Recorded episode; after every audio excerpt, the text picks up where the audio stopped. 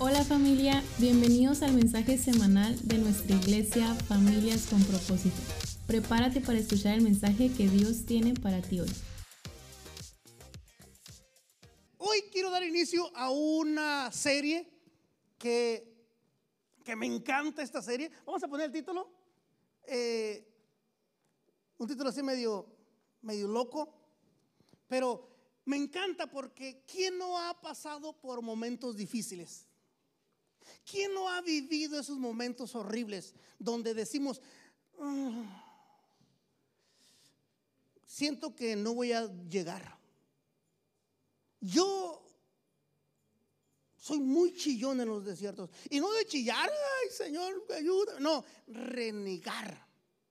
Yo era muy, ay Dios santo, ¿cómo reniego? rene- bueno, renegaba, ya no. Y no crea que me gustan los procesos. No crea que me gustan los desiertos. Es mentira si dijera yo, ay, qué bonito se siente. No, mira cómo me la pasé orando, ayunando. Señor, dame más días de desierto. No, siempre reniego. Reniegue y toda la vida me la llevé. Así fui por mucho tiempo. No sé si alguno de ustedes se identifique conmigo. Yo sé que no todos los hombres, pero habemos unos hombres muy renegones. Yo, en eso sí me impactaba mucho la pastora. La pastora siempre fue seria en los procesos, siempre fue una persona muy centrada. Yo no, yo siempre platicando, culpándola a ella, culpando a fulano, culpando a esto. Ya cuando me acabé todos los amigos de culparlos, solo busqué, volteé hacia Dios y empecé a culpar. Pero el desierto es el proceso, ¿ok? Es ese momento de donde te sientes solo, donde esos hermanos que dijeron que iban a estar contigo no están, esos amigos que dijeron que iban a estar contigo no están, donde realmente te sientes solo. ¿Dónde están los hermanos que dijeron que iban a estar conmigo y que bla, bla, bla? Y que? No están. Identifica ese momento. Identifica esos tiempos de culpar a todo mundo por lo que estás viviendo. Y, son importantísimos en la vida de, de la persona. Mira, fíjate bien lo que dice el libro de Oseas 2.14. ¿Cómo dice?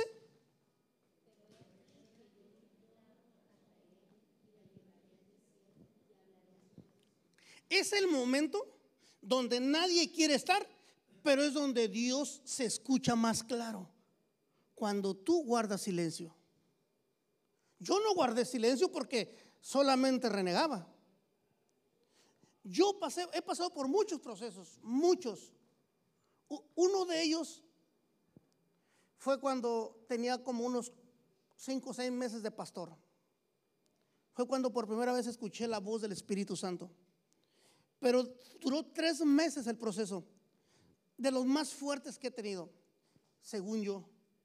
Pero han venido tantos procesos que hemos pasado que no los valoramos. Y muchos de ellos, o muchos procesos en los que tú has pasado, te has quedado atorado ahí. Y Dios te saca, pero no cruzaste el desierto. Sigues ahí. La Biblia dice, Israel, Dios lo saca de Egipto y lo cruza por el desierto. 40, ¿cuántos? 40 años por el desierto y nada más de esa generación que sale de Egipto entran a la tierra prometida, dos. Los otros todos mueren. Porque todo el proceso fue, como le estaba diciendo, como actuaba yo, renegar, por no entender. Porque a veces nos forman en, en- en- en religiones, en iglesias donde has ido, donde vas a buscar un profeta, ora por mi pastor, y crees tú que porque yo ore te voy a sacar del proceso. El proceso lo vas a pasar. Es como cuando, como la mujer embarazada, le dice, doctor, eh, sáqueme el niño sin que me duela. ¿Verdad? El dolor es parte del amor, si quieres. Y nadie quiere que le duela, pero el dolor es parte del amor. Y, Imagínate que este, las que están embarazadas le digan al doctor, este, hágame cesárea si quiere, pero no me abra. O me va a hacer cesárea, ok. ¿Y me va a doler cuando se me quite la Anastasia? Claro que te va a doler porque te abrieron. Le dimos vida a algo o le diste vida a algo. Ese es el desierto. Cuando tú cruzas el proceso, pero lo cruzas, no le que sea llorando, pero avanzando, algo en ti se forma. Y tiene un porqué. Tiene un porqué. No creas que es Dios enojado con la humanidad. No creas que Dios está enojado contigo. Dios está haciendo algo en el corazón de las personas. No importa lo que estés viviendo ahorita, tiene un porqué. Yo escogí unos puntos de este tema que a mí me han impactado muchísimo. En todos los procesos me he sentido solo. En todos los procesos he sentido que me han abandonado. Eh, cuando más ocupo a alguien, no se puede, no está. Mi pastora no estuvo tampoco por mucho tiempo. Hemos pasado por, por pérdidas de... Eh, en uno de los procesos más fuertes que hemos pasado también es perdimos un niño, perdí un niño mi esposa y no estuvo los pastores que teníamos, solos estuvimos, bueno, unos cuantos amigos alrededor. Pero una de las, de, las cosas, como les digo, que a mí me ha impactado de la pastora fue ese día, ese día que, que la sacan de, cuando pierde el niño, de, la, del quirófano, de los, no sé cómo expresar esto, y la pasan al cuarto, mis hijas estaban chiquitas, más todavía, las llevamos y se agarraron llorando porque lo esperábamos con gusto. Y, yo, yo confundido, Dios, ¿qué pasó? El, eh, eh, he orado porque Dios bendiga a una, una, mujer y, y, salga embarazada. He orado por, por, niños, he orado por tantas personas, pero esto, ¿esto qué quiere decir? Entonces, cuando corremos abrazar a, a la pastora, llorando, mis hijas llorando, mi, la pastora da una frase que no se me ha olvidado hasta el día de hoy y dice, agarra a mis hijas y las abraza les dice, les voy a pedir un favor, no se enojen con Dios, porque Dios no tiene la culpa de esto. Nunca se enojen con Dios. ¿Ok? Vamos llorando, vamos sintiendo la pérdida, pero nunca se enojen con Dios, les dijo. Y no nomás era la, para ella, a mí me estaba llegando esa frase. Y dije yo, porque yo estaba renegando a Dios, ¿por qué? ¿Por qué? ¿Por qué me permites pasar por esto? Entonces cuando mi esposa le dice a las niñas, les voy a pedir un favor, nunca se enojen con Dios, porque Dios no tiene la culpa. Quizá mucha gente puede decir, pero Dios da la vida, Dios la quita, Dios puede haber hecho, Dios pudo ver eso, si lo que tú quieras. Pero Dios sea bendito, dijo. Yo lo entendí, mis hijas a lo mejor no tanto en ese momento. Y yo, cierto. Uno de mis anhelos era un hijo también, varón. También tenía ganas. Y me ha rodeado de muchos. Pero ¿sabes qué? ¿Qué es lo que había detrás de todo este proceso que pasamos? No hubo nadie que nos visitó, ningún pastor. Tenemos pastores, tenemos amigos, nadie. Solos estuvimos. Solos pasamos. Y eso no es cuestión de lástima, porque Jesús en la cruz jamás permitió que le tuviera lástima. Cuando sabes que eres llamado para algo especial. Te vas a enfrentar con circunstancias difíciles. Por eso es que Dios primero te pasa al desierto. Agarra a Jesús, el Espíritu Santo, y lo lleva al desierto. Y se lo deja al diablo, si quieres. Y el diablo lo, lo, ataca con pensamientos. Y Dios se aleja por un momento, lo hace sentir solo. Porque para poder cumplir el propósito tienes que ser probado. Entonces, el cristianismo es de valientes. Por eso la Biblia habla que es de valientes, de hombres.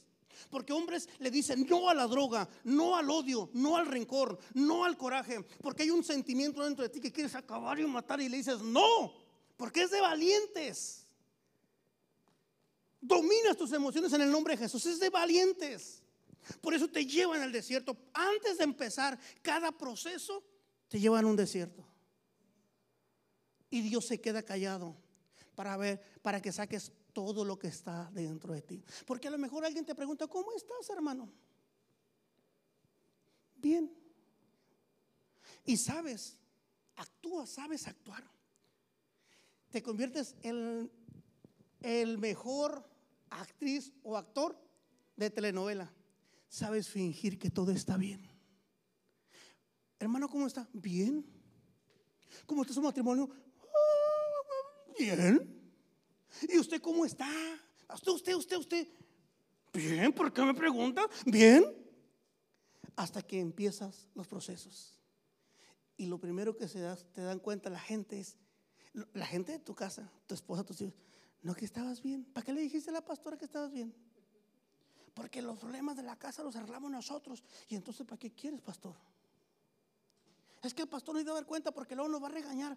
Yo no estoy para regañar, no estoy ni para solucionarte los problemas, no es para escucharte. Ahí arriba hay uno que te soluciona los problemas. Es que la ropa sucia se lava en casa, no le cuentes a nadie. Ah, está bien. No le digas a nadie que estamos peleados. No le digas a nadie que estamos, eh, eh, que tenemos, no le digas a los pastores que, que te grito, que me gritas, que nos gritamos, que nos vean que somos, wow, que le traes de la mano y o, o le pones en el face, sin ti no podré vivir jamás. ¿Verdad? Ah, para que todo Facebook diga, ay, qué bonita pareja, qué bonita, ¿cómo, quisiera ser como tú? Y el que lo conoce dice, mm". ¿por qué crees que son los procesos? Porque los procesos sacan tu verdadera identidad. Aún tú no la conoces a veces. Sacan tu verdadera fuerza también. Y dices, sí puedo, claro que puedo con esto. ¿Alguien de aquí le ha fallecido un familiar? Y aquí está. ¿Pudo salir? Sí. ¿En ese momento sentía que no? No. Pero aquí está. Entonces, dentro de usted sacó el fuá, el poder que Dios depositó. Entonces, sí puede. Entonces, todo eso primero hace que usted vea lo débil, pero también lo fuerte que es. Sí se puede. Punto número uno. ¿Cómo dice? Cuando Dios quiere hacer algo con alguien, entonces, si yo estoy pasando por un proceso, quiere decir que Dios me escogió para algo. ¿Ok? ¿Estamos? ¿Por acá? ¿Por allá? Si ahorita, o yo he pasado, o ahorita, ahorita, ahorita, estoy pasando por un proceso, quiere decir que Dios me tiene preparado algo grande. Pero me está preparando. ¿Qué es? No sé. No sé qué es lo que estoy, eh, qué proceso estoy, qué, qué es lo que Dios tiene para mí. Pero sí, como dijo la pastora, del tamaño del proceso y del tamaño de la bendición. Esto me ha dolido. Ay. Imagínense que las mujeres que tienen los hijos de parto y que llegan y algunos hasta desgarran todo y de repente el chamaco, yo no quise que me trajeras al mundo. ¿Sí? ¿Sí? me explico? Y dice la mamá, hijo del maíz, si tú supieras lo que me doliste. Entonces, pasas por procesos dolorosos, después dices, no, yo no voy a la iglesia. Mi amigo, ya libraste una miraste que puedes, ¿por qué te rajas? ¿Por qué crees que no? Si se puede. Entonces, si yo estoy pasando por un proceso, en vez de decir, ¿dónde está Dios? Dios me ha abandonado. Eh, ¿Dónde están los amigos? ¿Dónde está el pastor? Allá está. Y luego el pastor está comiendo en un restaurante. Y tú, ah, y él allá, ah, ah, ah. ¿ah? Así lo, ve, así lo vemos. ¿ah? Yo, yo batallando y el pastor subiendo fotos en la playa en una, una cuatrimoto.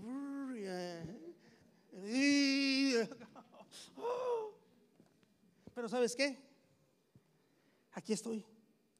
Más guapo que antes. eso, eso me encanta. Los que no se ríen porque tienen envidia. y uno que otro que, eh, está bien, hombre. Iglesia, los procesos que pasamos tienen un significado. Fuiste llamado para algo.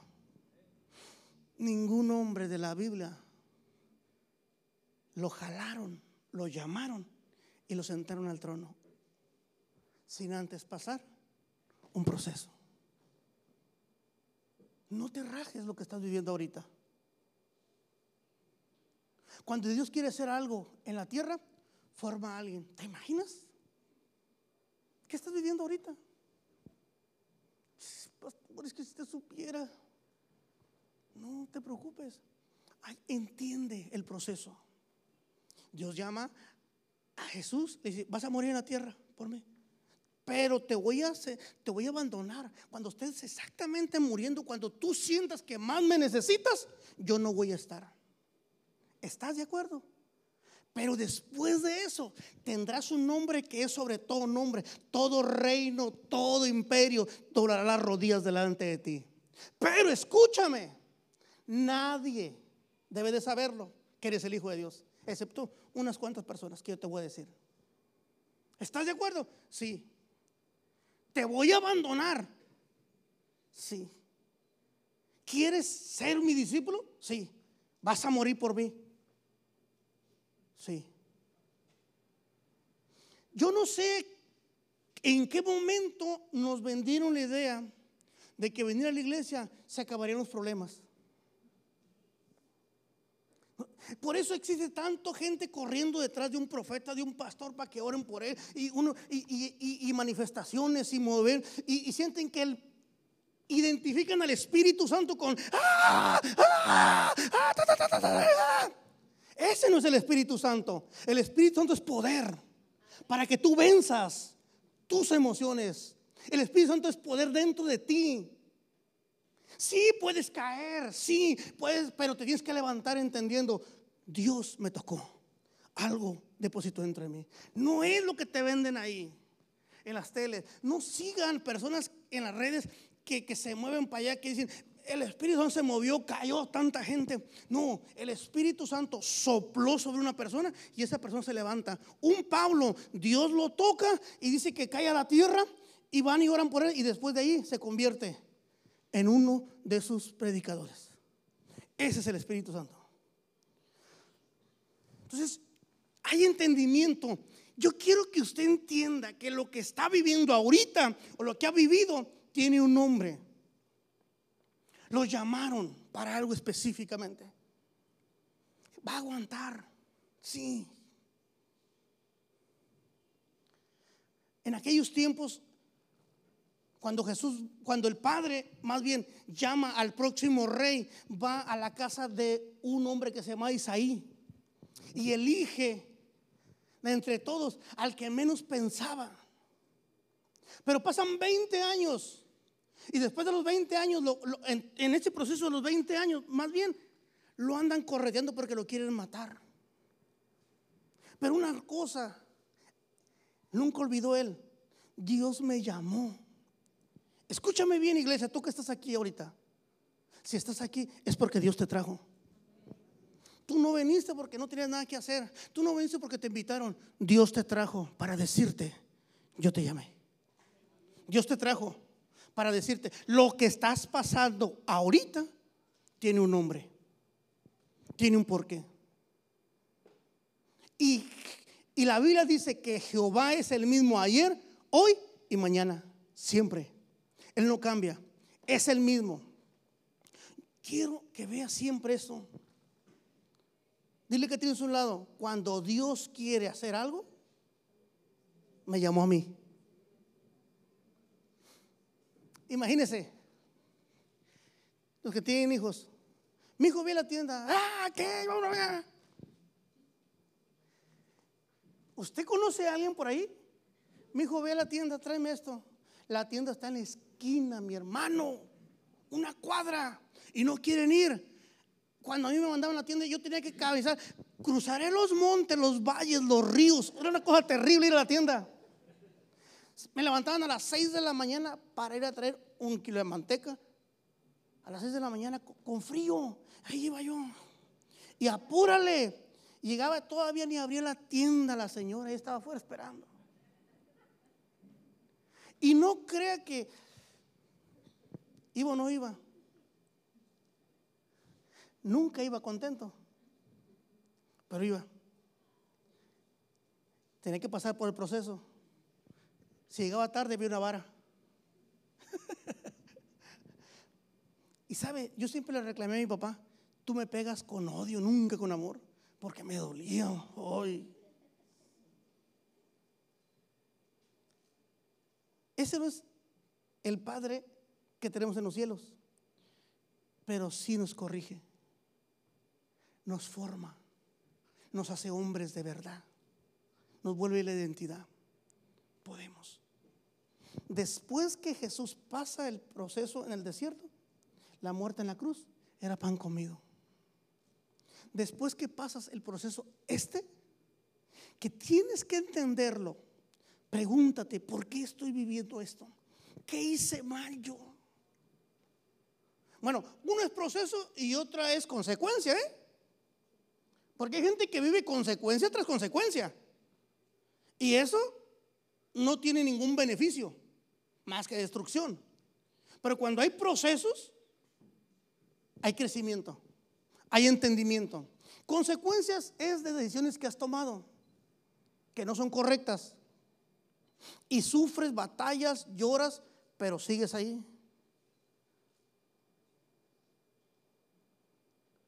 ¿Qué dice la Biblia? Vamos a leer lo que dice la Biblia. Génesis, ustedes saben esta historia, la de Abraham. ¿Qué dice?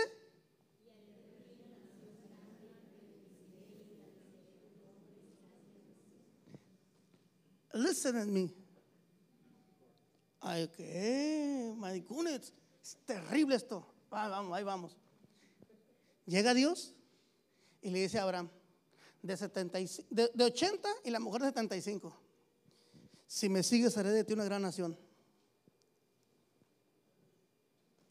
Yo diría, ¿Le quedará tiempo para la gran nación? ¿A esa edad? Dice la Biblia, quien le da un vaso de agua a un profeta, recompensa de profeta tendrá. Pero como se le dice un pastor, de pastor tendrás. Denle aplauso a Cristo, pues, si lo cree. Y como va a ser pastor, quien se una contigo tiene que ser pastora.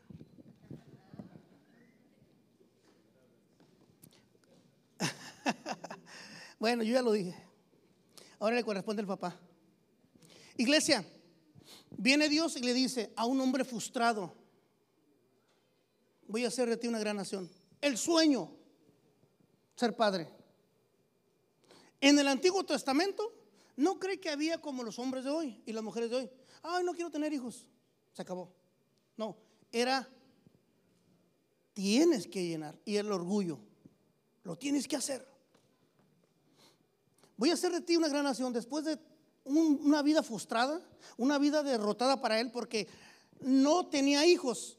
Voy a hacer una gran nación de ti. Pero necesito pasarte por el desierto. Y ese es el problema. El desierto te enseña a tomar buenas decisiones. Deja a tu padre y a tu parentela. Deja todo lo que te está alejando de mí. Escúchame. Deja todo lo que te aleja de mí. ¿Tienes algún un amigo que te dice, oh, vamos el domingo a, desayunar? No, es que voy a la iglesia. Mm, vamos, mira. Para él no es importante adorar a Dios, para ti sí. Pero si tú todavía, es que es mi amiga, es que mira mi amigo, es que viene de tan lejos, es que todavía estás en el proceso. Y algunos se van a quedar ahí. Deja todo y entonces voy a hacerte una gran nación. Y caminó por el desierto Abraham un largo tiempo sin saber a dónde iba, solamente con la única promesa, Dios me eligió. Escúchame bien, en el proceso no vas a saber ni para dónde vas. Lo único que te va a mantener fuerte es saber que Dios te trajo. Si tú no entiendes esto, Dios me trajo, cualquier loco que te invite a comer el, a desayunar el domingo te va a mover. Cualquier loco. Es que es el cumpleaños del presidente de Estados Unidos, de México. Dios me llamó. Dios tiene algo para mí, es importante esto. Por eso Dios empieza a hacer algo en alguien y después se detiene ese proceso. Porque ese alguien cambia de prioridades.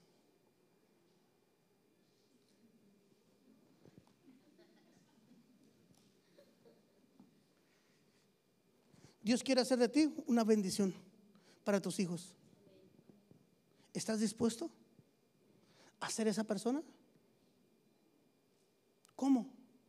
¿Cómo puedes ser tú de bendición para tus hijos? Pregunta del millón.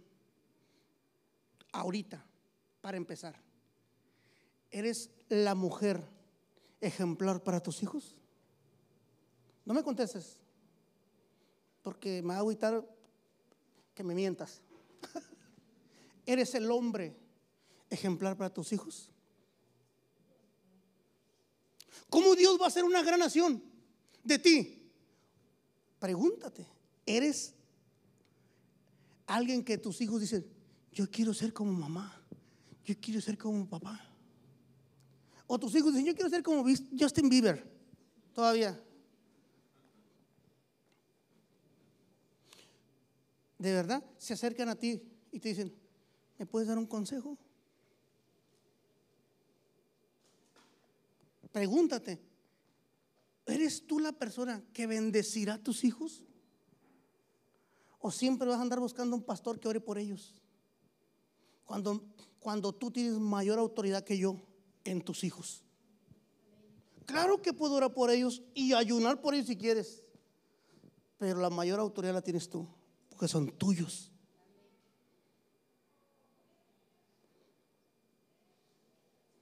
Cuando Dios le dice a David, te quiero formar, lo saca de detrás del rebaño. Le da un llamado y se vuelve a ir Dios. O el profeta si quieres.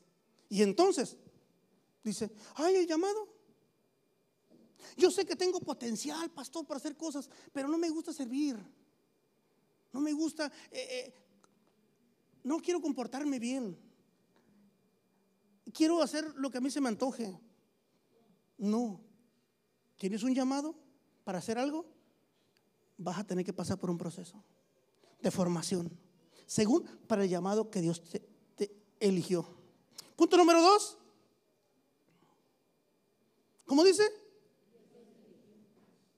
¿Dios qué?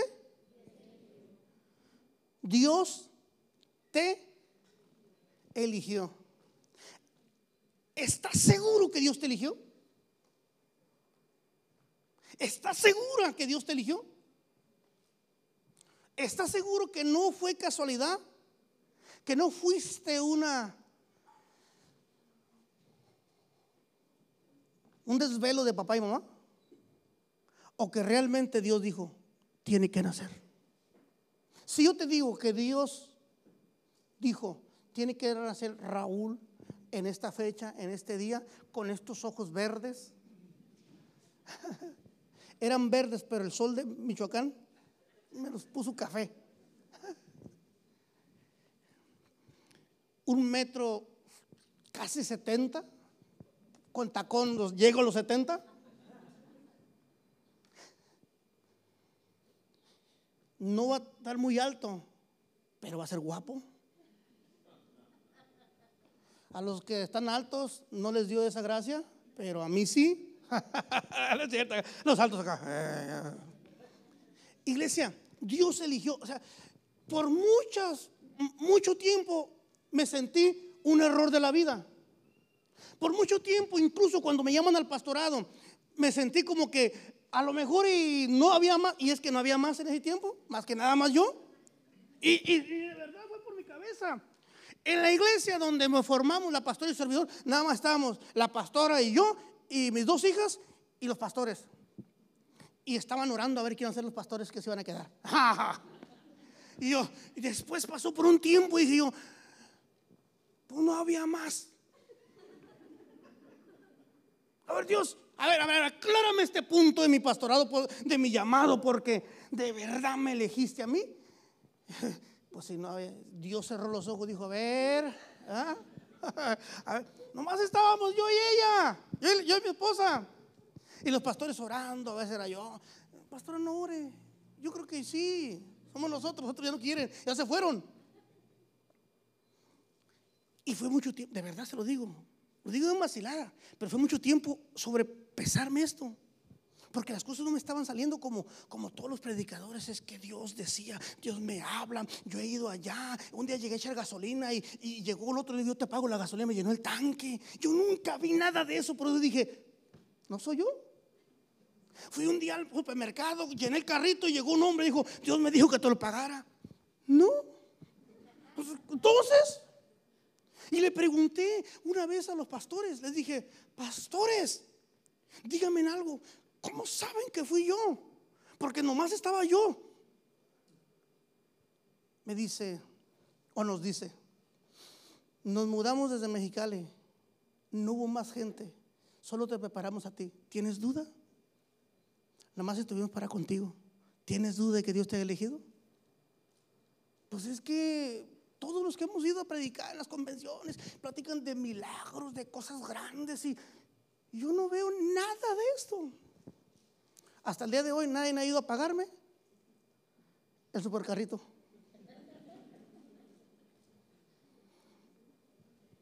Pero te voy a decir como me dijo el de la renta, ¿lo necesitas? Y dije, no.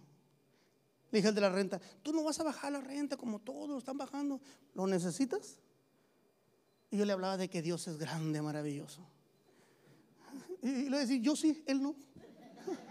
Pero me lo encargó a mí. No, no lo necesito. Y entonces tuve que decir, sí es cierto, movió una familia entera, nada más por nosotros, para, para dejarnos a nosotros como pastores. Y me costó trabajo entender que Dios me eligió a mí que Dios te elige a ti para algo específico, que Dios te dio esa niña, ese niño a ti y no a otro, porque Dios quería que tú lo formaras, que tú lo cuidaras. Te elige a ti. Te dio esa pareja que tienes. Ay, no me voy a meter ahí porque a lo mejor sí riego. Pero si los hijos estoy seguro que son de Dios y Dios te los dio. Eso sí. La pareja, pues tú la regaste, le atinaste, no sé, oraste, no sé, ahí no me voy a meter. Lo que sí sé es que la pastora sí le atinó. Que cada quien se defienda con lo suyo. Iglesia, escúchame. Lo que estás viviendo, Dios sabe. Y Dios se siente orgulloso de ti. Y Dios dice, yo sé que va a salir. Y a lo mejor los ángeles dicen, ay, Señor, es bien chillón. No aguanta nada este cuate. Mira cómo chilla. Ay, te echa la culpa a ti como si tú lo hubieras mandado. No, dice, eh, Dios dice, va a poder, porque es mi hijo. Yo lo llamé, es mi hija. Pero mira cómo la tratan, es mi hija, puede. ¿Puede aguantar? No, puede entender dónde la quiero ver. Dios te, Dios te llamó, te eligió. Están llamando el banco. Si es 5, 5, 5 es del banco, ¿ah? ¿Sí o no? Ah, no, que no lo conozcan. no, no es cierto. no, quería que cayeran. Colosenses 3:12 dice, fíjate bien lo que dice. ¿Cómo dice? Vístanse ¿cómo? A ver, ¿cómo se viste un escogido o una escogida? ¿Cómo se viste? ¿Eh? Con pantalones de pincita y camisa manga larga, de un solo color. ¿Cómo se viste uno escogido? Vístanse como escogidos de Dios. Ponte el traje. Iglesia, escúchame. Tienes que vestirte de esa seguridad. Yo sé que estoy pasando por esto, pero soy hijo de Dios. El diablo se acerca a Jesús y le dice, si eres hijo de Dios. Y él dijo, ¿cómo que si eres? Si la primer prueba este la falla, la demás es pan comido. Si tú en este proceso dudas de que Dios está contigo, lo demás es pan comido para el diablo. Si eres hijo de Dios, di que esa piedra se convierta en pan. Hey, si soy un hijo de Dios. Algunos pueden decir el fellito, pero soy hijo de Dios. Si eres hijo de Dios, claro que eres hijo de Dios. Pero ¿por qué me pasa esto? No sé qué decisión estás tomando. No sé qué decisiones tomes. Pero eres hijo de Dios. ¿Te trajo aquí? Sí, Dios te trajo. Yo quise venir, Dios te trajo, Dios te había planeado. Porque tú estás en los planes de Dios. Vístete. Quiero que salgas de aquí no como entraste, agüitado, a lo mejor eh, afligido por, las, por, la, por la golpiza del mundo, de los, del enemigo, de las decisiones, de lo que tú quieras. Levanta tu cabeza como un hijo de Dios, como un elegido, como un escogido. Siente ese llamado, ese, esa, esa elección, elección de Dios. Tú ven. Imagínate cuando va pasando Jesús y le dice a Mateo que está en una posición donde muchos querían estar. Y él dice, tú, Mateo, sígueme. ¿Me elegiste a mí? Sí. No importa lo que pase de aquí en adelante. Él me señaló con su mano y me dijo, ven. Eso es seguro de vida. Eso es paz. En medio del proceso. La enfermedad, ¿te voy a matar? ¿Tú? No. Si Él lo permite, sí. Pero si Él lo permite, es porque ella me está esperando. Y si no, aquí nos seguiremos gozando. Entonces, iglesia, los procesos dan entendimiento no al enemigo, no al diablo, sino al que lo está pasando. Le reafirman su fe. Escucha lo que estás viviendo ahorita. Es que pastor usted no entiende. Es que yo mi coraje. Es que me transformo en ogro. Es que yo sí, yo sé lo que tú quieras. Pero eres un hijo de Dios. Claro que sí. Dáselo fuerte al rey. Vino a la tierra, te llamó, te dijo, sígueme, sígueme. A veces sentimos que somos más, encajamos más allá afuera con los amigos, que tómale, que fúmale, que chúpale, que ve para acá, que acá mira que somos compas y que, que el mismo pueblo de Dios aquí. Pero no te preocupes si no encajas aquí encajas en el corazón del Padre. Aunque también aquí encajas, mira que hay varias donde puedes encajar. Es que me miraron feo. No, te miraron feo. No pasa nada. Tú eres un elegido, una elegida. Bajó a la tierra para decirte, sígueme vístete. Entonces Mateo deja todo y le dice, Mateo, el dinero, mira, sin dinero, a ver cómo le va a hacer para, para comer más adelante, a ver cómo le va a hacer sin dinero. Él me llamó, él me, me dijo, sígueme. Yo ya me siento completo, yo ya me siento entero. Allá afuera muchos no lo van a entender. Allá afuera no lo van a entender, Vargas, que es llamarlo hasta que no los llamen a ellos. Para ellos les va a costar trabajo y a ti también te va a costar trabajo entenderlo, pero Dios te llamó. No crees que, te trajo el amigo, ven, mira, vamos. Dios te trajo aquí y tiene un propósito más grande del que tú te puedas imaginar. Mucho más grande, más intenso. Yo quisiera que ustedes pudieran ver lo que Dios tiene planeado para ustedes más grande de lo que tu imaginación puede captar. Y sabes, allá afuera, allá afuera hay mucha gente deseando que Dios estirara su mano y dijera, sígueme. Pero Dios les dijo a ustedes, sígueme. Los, los los vio en el vientre. Les dijo, son míos. Los voy a unir porque tengo un proyecto para los dos. Hay cosas grandes por eso es, ese golpe, por eso en las mañanas nos levantamos irritados, por eso, porque luchamos con nosotros mismos dentro. No es el diablo peleando, voy a echar al diablo fuera, no, el diablo no tiene nada que ver. Es la actitud, la costumbre de que siempre dejamos, de que siempre dejamos ir nuestro coraje, de que no, nunca lo habíamos frenado y ahora que le decimos, eh, chiquito, espérese. No sabemos cómo retenerlo y nos gana. Pero no te sientas mal si te gana. Vuelve a agarrarlo del cuello al viejo hombre y dile, métete y sométete en el nombre de Jesús. Porque si Él me llamó, me llamó para vencer, no para estar debajo, porque me dijo que también iba a ser cabeza y no cola. Amén. Porque no le das otro aplauso al rey.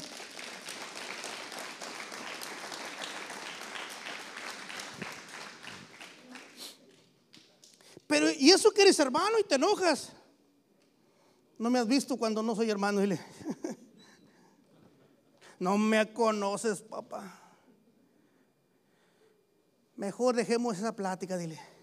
Mira, tienen un porqué de lo que estás viviendo. Vístanse como escogidos de Dios. Ponte el traje del candidato. Vestidos pues como escogidos de Dios. Santos y qué?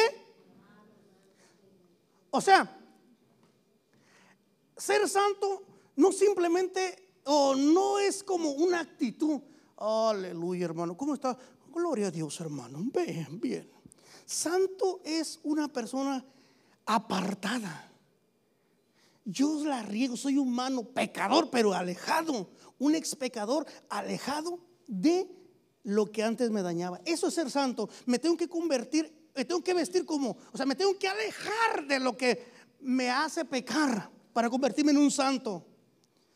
Santo y amado de Dios. O sea, dos cosas bien importantes. Aléjate y siéntete amado. ¿Sabes qué? Yo siento que Dios no ama a ninguna iglesia de Ensenada más que a la mía. Y soy decir, mm, pastor, no sé así como que eso es lo que yo pienso. Que el pastor de allá piense también igual y que defienda su, su iglesia. Pero es, es, yo siento que Dios me ama a mí más.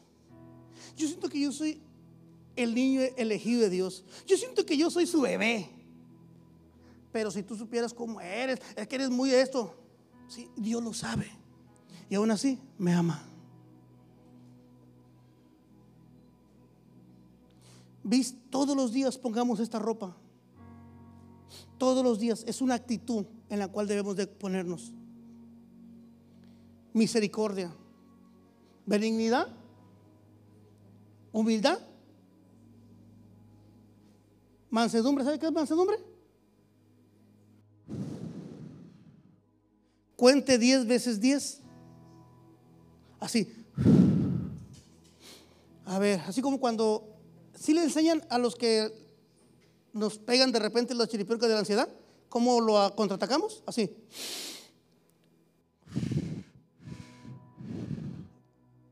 Ejercicios de respiración. Y la ansiedad se tranquiliza. Así nos enseñaron. Entonces, es igual el coraje. Es igual las cosas en el ojo, así.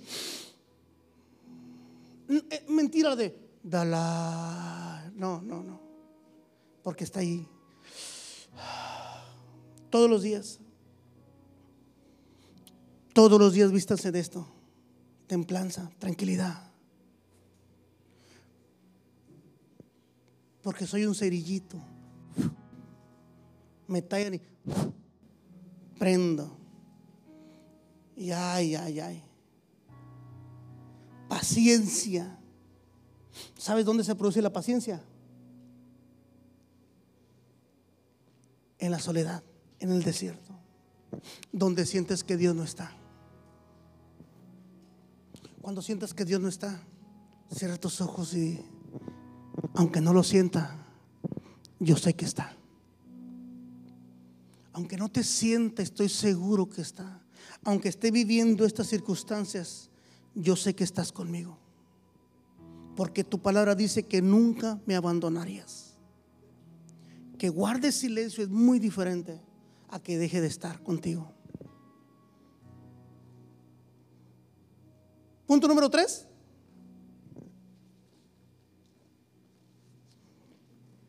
Si con estos tres puntos usted no sale volando de aquí, pateando los perros que se le atraviesen, de verdad, no, no, no sé qué otra cosa puedo hacer por usted.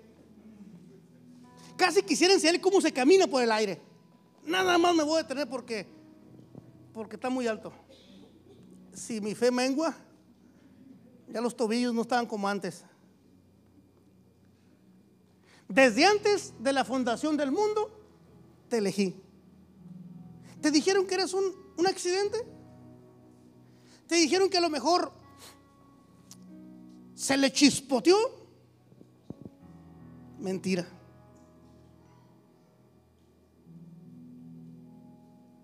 Y Gálatas 1.15 dice, el apóstol Pablo, de esta expresión, y tenía mucho que culparse si, si era necesario por lo malvado que era este hombre. Este era un terrorista, el Pablo. Era un terrorista antes de que Cristo lo alcanzara. Era un asesino a serie. Era, era gacho el vato. Era horrible. Y más sin embargo, se alimentaba con esta frase. Dios me había apartado.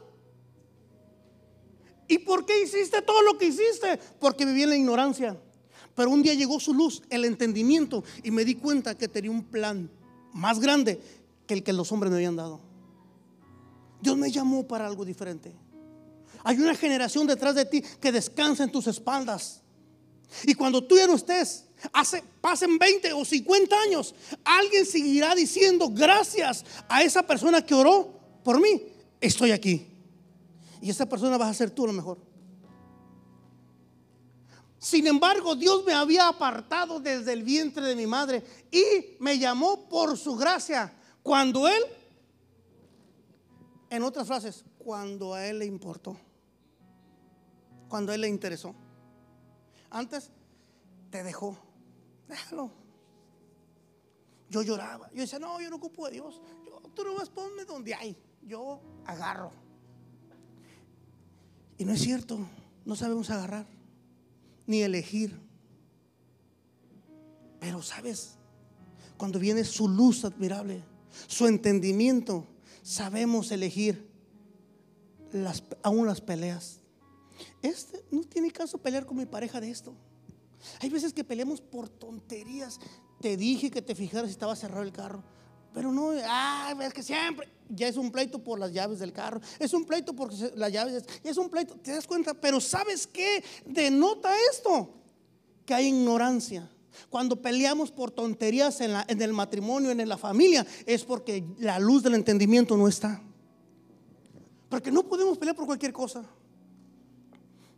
Porque debes de guardar tus fuerzas para de verdad pelear con aquel que miras al espejo todos los días con aquellas actitudes, con aquellos comportamientos. Si sabes que me molesta, ¿para qué me haces enojar? ¿Por qué te metes? ¿Por qué esto? ¿Por qué el otro? Peleamos con el enemigo equivocado. Tu peor enemigo no es tu pareja, son tus hábitos, son tus comportamientos, son la religiosidad que aún sigue arrastrando con ella.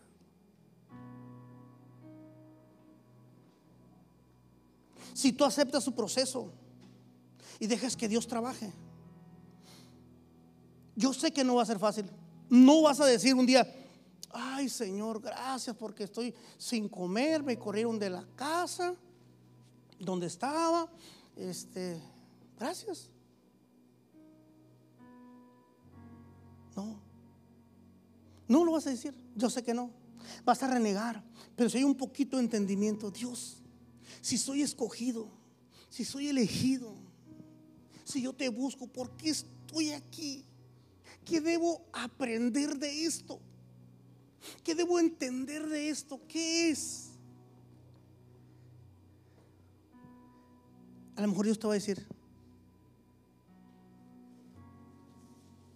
paciencia. Sí, sí la tengo. no. El que tiene paciencia se queda así está bien, me voy a esperar. Estoy seguro que vas a salir de esta. Estoy seguro porque yo pasé por muchas y he salido de ellas. Estoy seguro que vas a salir de esta. Estoy convencido, convencido, convencido que su palabra dice, no he visto justo que ni su simiente.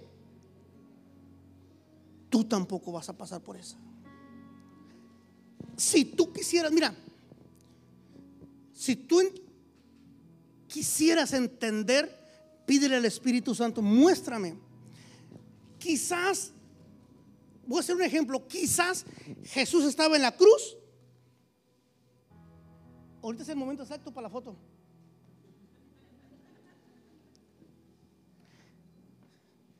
Quizás Jesús estaba en la cruz Mire, quizás Jesús estaba en la cruz, muriendo. El mundo, el pueblo, los fariseos, los romanos, lo miraban, unos con lástima, otros llorando, pero él, mirando al cielo, millones de ángeles esperando para sacar su espada, a la orden de él. Cuando él dijera, si él decía, no, no puedo, ayúdame. Así bajan y los hacen pedazos. Pero él sabía que tenía que pasar por ahí, porque hay entendimiento, para esto nací, para esto vine. Vine para ser rey, pero voy a pasar este proceso. Es necesario, dijo, pasar por aquí. Es necesario que pase esto. Es necesario este dolor, iglesia. Es necesario que pase todo lo que has pasado. Porque un día, un día te va a levantar el Señor de gloria y te va a dar un nombre. Que es el nombre de Jesús, donde podrás someter todas las enfermedades, todo lo que tú ahorita te tiene dominado. Es necesario. imagínate Jesús ahí esperando, mirando al cielo, porque no podía mirar la cara de la mamá, la cara de los seguidores ahí con lástima, con bájate, ¿qué hacemos? Y los otros, no, no, que eres hijo de Dios, no que tú, todo lo que tú, todo lo que tú oyes, él lo escuchaba. ¿Dónde está tu Dios? Mira cómo estás. Mira, estás batallando. Mira cómo está tu matrimonio ahorita. Mira cómo están tus hijos. Mira cómo están. Y, todas las voces que se oyen. Pero Él no oye abajo, oye al cielo que dice. Le dicen los ángeles, Padre, tú dinos, tú dinos, Padre. No, no, déjenlo, déjenlo. Padre, mira su creación. Déjenlo, déjenlo. Él tiene que entregar su cuerpo allí. Tú nomás dinos, él volteaba y decía, ¿estás conmigo? Yo siempre voy a estar contigo. Estoy, ¿Estás en el, proceso? Sí, Señor, aquí estoy. Ah, vamos, no le hace que, que se rían de mí. Déjalos, déjalos. Déjalos que digan lo que digan. Voltea hacia el cielo y dile, ¿estás conmigo? Sí, venga de ahí. Sostente de esa promesa y verás lo que va a pasar. Porque si tú miras lo que dice el Face, lo que dice la amiga, lo que dicen los amigos, te vas a querer bajar del proceso. Si Jesús hubiera agachado y dicho, se están riendo, mira, ay, mi madre está sufriendo. No, no importa lo que el mundo diga de ti. No lo escuches. ¿Qué dice él? El mundo miraba a un anciano con una anciana sin hijos. Él miraba a una generación incontable. El mundo miraba a un chamaquillo detrás de un puño de chivas. Él miraba un rey conforme a su corazón. El mundo miraba al hijo de un carpintero. Él miraba a su hijo. Escucha mi iglesia. Cuando tú volteas hacia el cielo, vas a ver la verdadera identidad que Dios te dio. Cuando tú volteas hacia el mundo, vas a escuchar todas las barbaridades y tonterías que el diablo dice. Por eso, puesto los ojos en el autor y consumador de la vida, que el nombre se llama Jesús, tu vida cambia. Claro que cambia. Te da fuerzas y sigues adelante. ¿Lo crees? Entonces, del otro aplauso al rey. Te hago dos preguntas. Yo cuando hago me emociono como que bajo de peso porque el patrón se me cae. Sin embargo,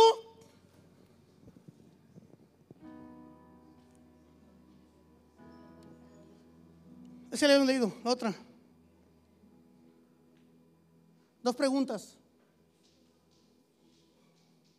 Pregúntate, ¿qué está haciendo qué?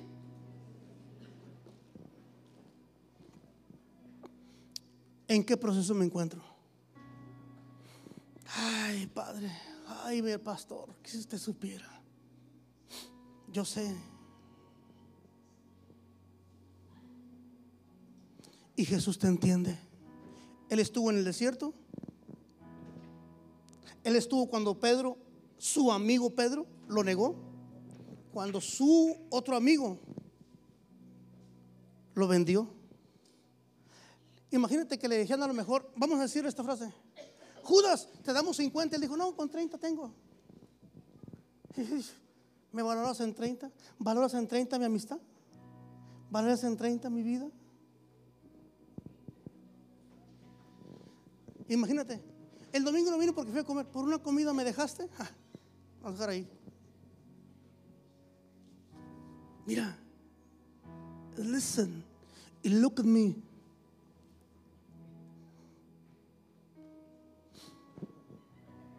¿Qué estás qué está haciendo Dios en tu vida?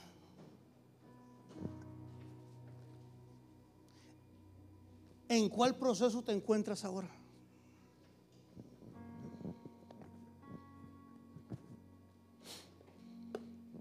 No quiero oírlo. No me lo cuentes. Porque no te puedo ayudar. Él sí. Él te entiende. No me entiende, Él te entiende. Él sabe lo que es traicionar, ser traicionado. Él sabe lo que es ser bofeteado. Él sabe lo que es ser escupido. Él sabe lo que es ser eh, vendido. Él sabe lo que se siente no, sentir a Dios. Porque un momento en la cruz dijo, ¿por qué me has desamparado? No te siento como te sentía. Porque era necesario desprenderme de Él para que su cuerpo muriera. Iglesia, aguanta.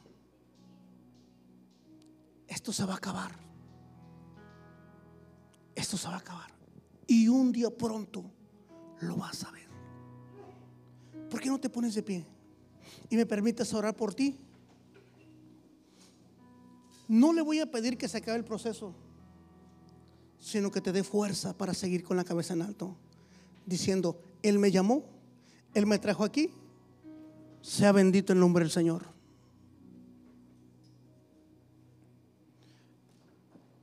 Cierra tus ojos un momento ahí. No te siento, Padre, dile. No te siento. No sé si estás. Mi cuerpo no te siente, mi alma no te siente. Quizá eso sienten los que están en el proceso. Pero el Espíritu Santo te dice, yo te hablé a través de la prédica y te dije, tú eres mi hijo. Yo te elegí. Yo te escogí. Yo te traje aquí para edificarte. Tengo un proyecto para ti. Tengo un plan más grande del que has soñado. Tengo un plan grande para ti y para tus hijos. Ni un solo cabello se va a perder de tus hijos, de tus generaciones. Yo te prometí y yo lo voy a cumplir. Cree en mí. Confía, descansa. El salmista decía, muchos son los que se levantan contra mí, muchos son los que dicen, no hay para él salvación. Mas tú, Jehová, eres escudo alrededor de mí y el que levanta mi cabeza. Gracias Espíritu Santo, gracias. Gracias por estar a mi lado. Gracias por fortalecerme hoy. Gracias por decirme que tú estás conmigo, que tú me trajiste, que me estás pasando por el proceso y que es necesario que lo pase con la cabeza en alto, porque Jehová es mi Dios.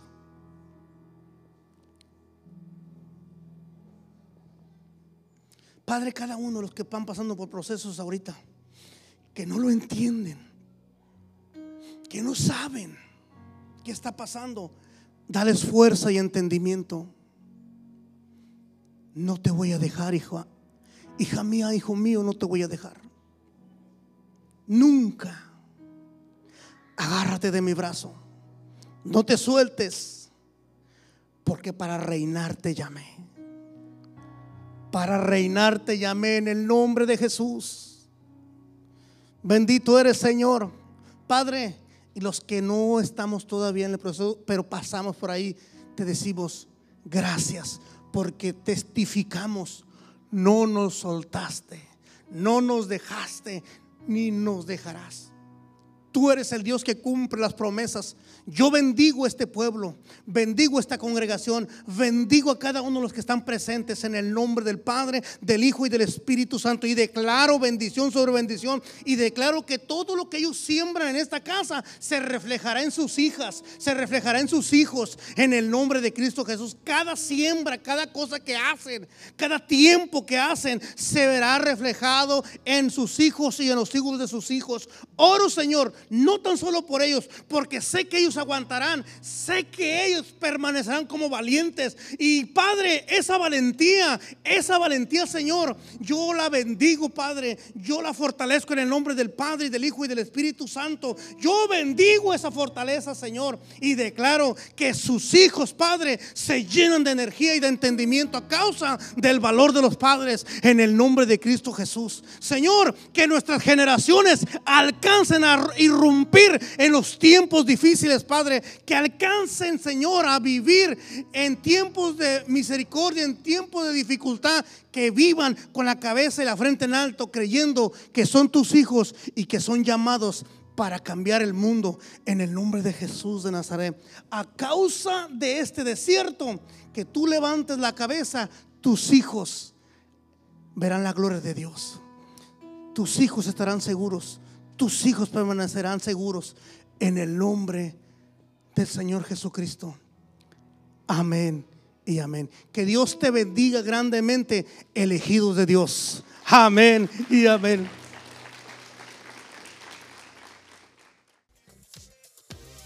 Familia, gracias por escucharnos el día de hoy. Y si Dios habló a tu vida, no olvides compartirlo. Síguenos en nuestras redes sociales. Nos vemos en la próxima.